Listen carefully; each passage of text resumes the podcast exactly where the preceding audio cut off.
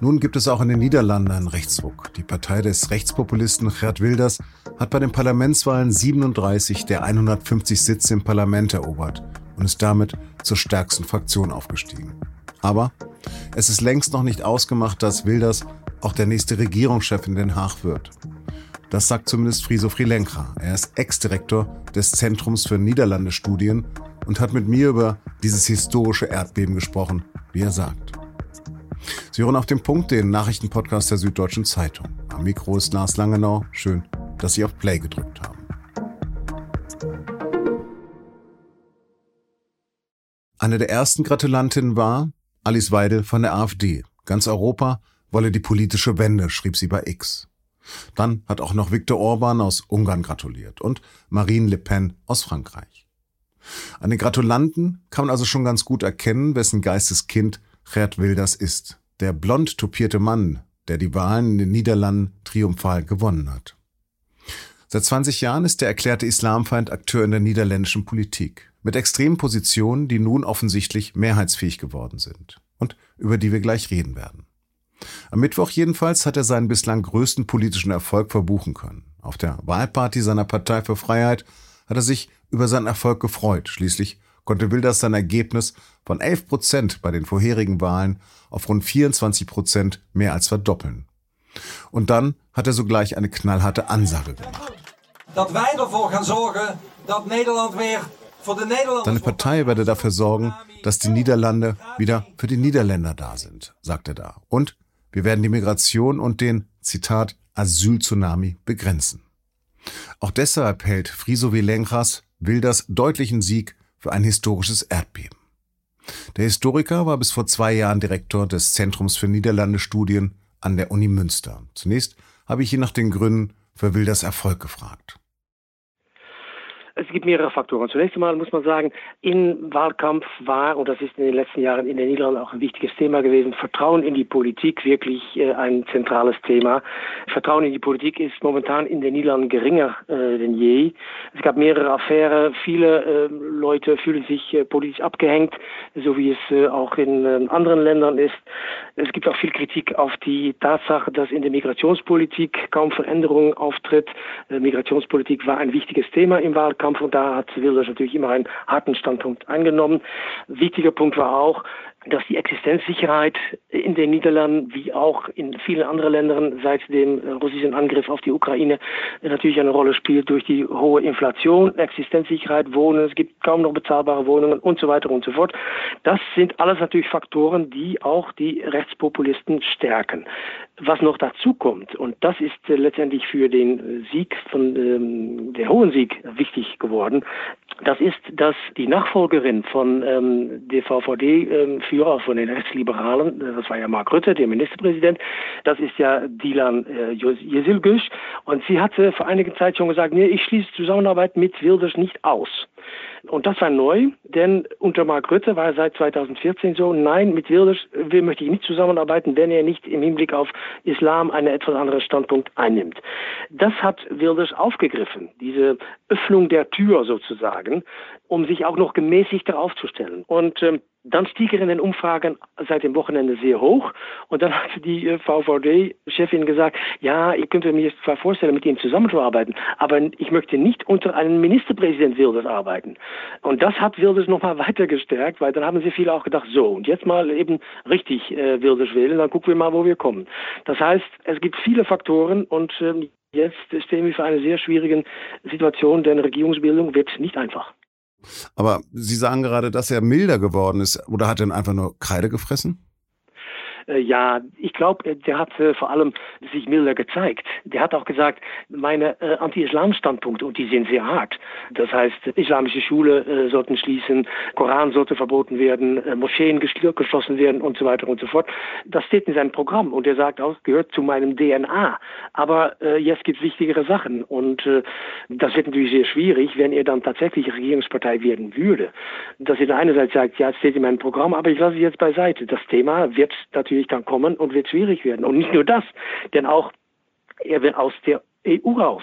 Er will aus der NATO raus. Er will äh, das Geld für äh, Ukraine. Die Niederlande gehören äh, jetzt zu den, äh, auch zu den stärksten äh, Unterstützer auch der Ukraine. der will die Ukraine-Unterstützung zurücknehmen. So ein bisschen auch wie, wie Donald Trump. Ne? Donald Trump, der gesagt hat, America first. So hat er im Wahlkampf gesagt, die Niederländer müssen wieder an erster Stelle kommen. Das ist sein, sein, sein, seine Position und ähm, das wird für eine Regierungsbildung sehr, sehr schwierig. Hinzu kommt auch noch, dass er hat eigentlich keine richtige Partei. Das einzige Mitglied der PVV ist Geert Wilders.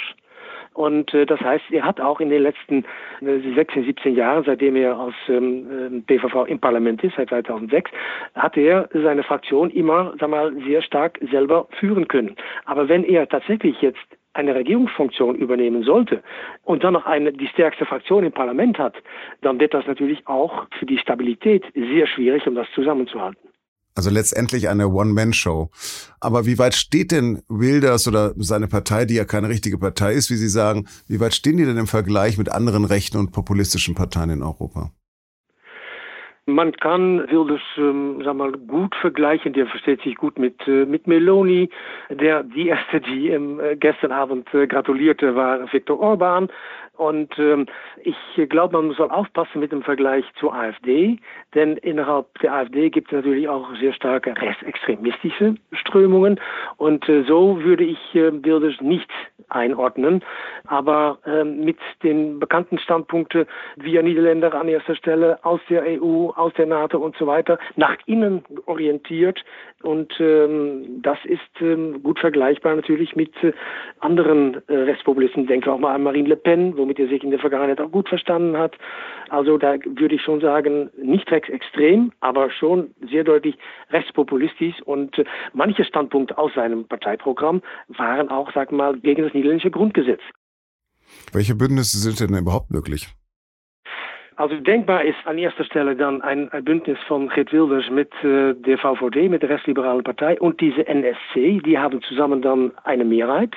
Man könnte das, um das noch ein bisschen stärker zu machen, auch die Bauern-Bürgerbewegung, die sie liegen bei knapp fünf Prozent, noch dazu nehmen. Dann hat man eine deutliche Mehrheit im Parlament. Dann haben wir eine wirklich äh, klare rechte Regierung. Eine linke Regierung ist ausgeschlossen weil die Grünen und die Sozialdemokraten liegen bei 16 Prozent und dann hat man noch die Linksliberale bei 6 Prozent. Also insgesamt, wenn man nur noch ein paar kleine linke Parteien dazu nimmt, dann kommt man äh, höchstens bei so 27, 28 Prozent. Links ist also ausgeschlossen. Was dann noch denkbar wäre, aber sehr unwahrscheinlich, ist eine Regierung von, sagen wir mal, VVD, also rechtsliberal, die NSC, diese neue Bewegung von äh, Peter Omtzigt, und dann äh, die Linksliberalen und äh, Grün-Links, äh, also die Grünen und die Sozialdemokraten zusammen. Aber dann hat man eine Regierung von links und rechts zusammen. Und das wäre eine Fortsetzung auch ein bisschen von dem, was wir in den letzten Jahren gesehen haben. Und das wird das Vertrauen in die Politik nicht gerade stärken. Und auch, dass viele natürlich sagen, ja, wir haben jetzt ein richtiger Wahlsieger mit knapp 25 Prozent, mit Abstand der größte im Parlament. Und die lasst ihr jetzt außen vor. Also das ähm, wird äh, für die Legitimierung einer anderen Partei, noch geschweige davon, dass das auch eine schwierige Zusammenarbeit werden würde, auch sehr, sehr schwierig. Aber gesetzt ist noch nicht, dass Wilders Ministerpräsident wird. Nein, das ist sicherlich nicht gesetzt. Das hängt davon ab, wie weit er tatsächlich auch bereit ist, natürlich, um von seinen ähm, radikalen Standpunkten Abstand zu nehmen, wie glaubwürdig das ist. Und wenn dann diese Regierung tatsächlich zustande kommen würde, ist ja auch noch die Frage, wie lange sitzt diese Regierung dann, wie stabil ist die Regierung. Aber der erste Schritt ist, wie glaubwürdig sowohl Wilders als auch äh, die VVD als auch NSC, die haben gestern Abend schon auch alle gesagt, ja, wir müssen alle über unseren Schatten hinspringen. Also wir müssen alle auch Kompromisse äh, zu Kompromissen bereit sein, aber zu welchen Kompromissen das dann führt, wenn man sagt, ich möchte aus der EU und die andere sagt, ja, nee, natürlich nicht, nicht aus der EU, da gibt es eigentlich keine Kompromisse. Ne? Aber gut, das wird jetzt in der nächsten Zeit dann ähm, deutlicher werden. Regierungsbildung ist in den Niederlanden äh, traditionell sowieso sehr, sehr schwierig, dauert immer sehr, sehr lange. Wir haben ja auch sehr viele Parteien im Parlament. Wir haben 15 Parteien im Parlament und 10 davon haben weniger als 5 Prozent die haben dann insgesamt 35 Prozent der Stimmen bekommen.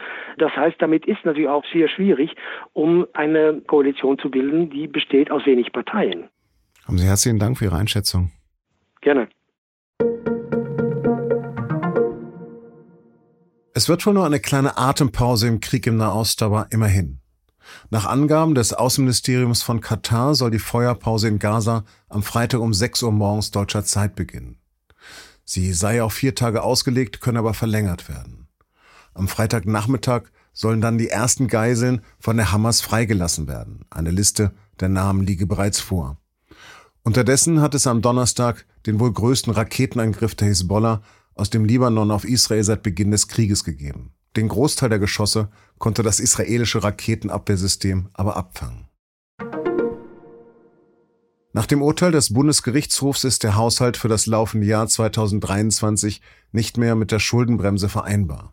Deshalb will die Bundesregierung für 2023 jetzt nochmal die Schuldenbremse aussetzen. Das hat Finanzminister Christian Lindner von der FDP am Donnerstag verkündet. Kommende Woche soll dafür ein Nachtragshaushalt vom Kabinett beschlossen werden. So sollen Kredite für die bereits ausgezahlten Energiepreisbremsen nachträglich rechtlich abgesichert werden.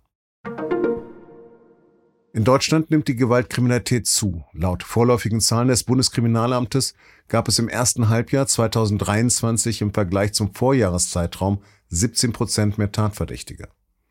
Innenministerin Nancy Faeser von der SPD hat in Bezug auf diese Zahlen gesagt, dass die Gesellschaft tatsächlich gewalttätiger geworden sei. Sie hat auch die steigende Zahl ausländischer Tatverdächtiger angesprochen. Darüber müsse man offen, unverdruckst, frei von Ressentiments und Rassismus sprechen, hat Faeser gesagt.